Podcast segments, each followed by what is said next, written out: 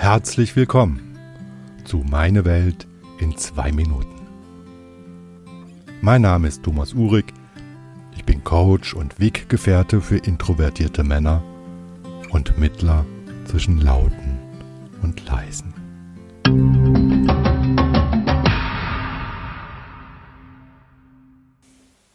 Auf das gute Neue. Ja, ja, höre ich den einen oder die andere da sagen. Schön wär's. Aber kaum hat das neue Jahr angefangen, ist alles schon wieder genauso scheiße wie vorher.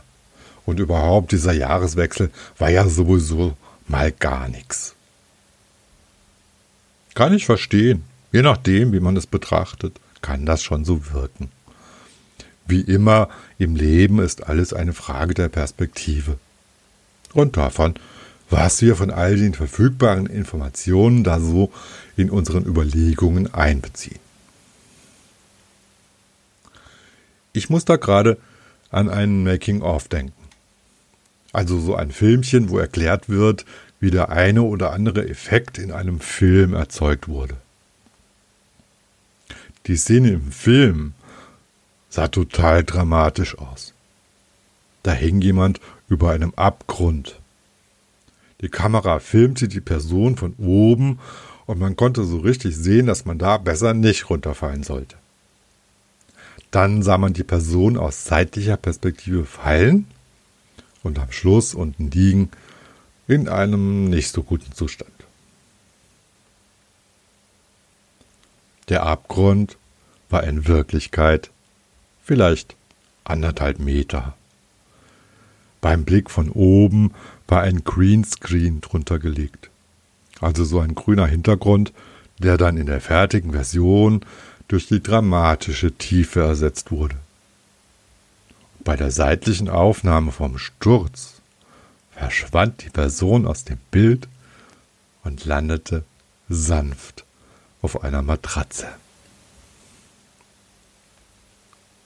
Das wirklich Spannende. Die Szene wurde, nachdem ich wusste, wie das gemacht wurde, gar nicht wirklich weniger dramatisch. Irgendwie auch logisch, weil ich weiß schließlich immer, dass da irgendwie getrickst wird. Stört mein Gehirn überhaupt nicht. Das macht die gleiche Spannung, die gleichen körperlichen Reaktionen. Alles schwingt für eine Sekunde ganz so, wie es durch die Filmemacher vorgesehen ist. Jeder ist ein Filmemacher. Oder sogar, genau genommen, viele. Zumindest für den eigenen Film. Für den Fil Film des Lebens. Da gibt es die Teile in uns, die es gerne dramatisch mögen und die, die ihr ruhiges Szenen bevorzugen. Manche möchten ein Drehbuch andere improvisieren lieber und lassen sich überraschen. Manche lieben ihren Film um seiner selbst willen, andere bemühen sich, den Film so zu drehen, dass er möglichst gute Kritiken bekommt. Und alle haben ihre Tricks, die ebenso gut funktionieren wie in der Produktion, die ich oben beschrieben habe. Viele Filmemacher also. In jedem, auch in mir und in dir. Die Frage ist, welchen Film möchtest du dir anschauen?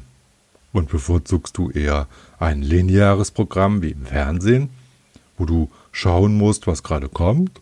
Oder möchtest du eher ein Netflix-Leben, wo du das schauen kannst, worauf du gerade Lust hast? Und wo du dir auch ganz spontan einfach mal was Neues gönnen kannst? Die Krux ist, dass wir oft nicht wissen, dass wir mit so vielen Tricks arbeiten.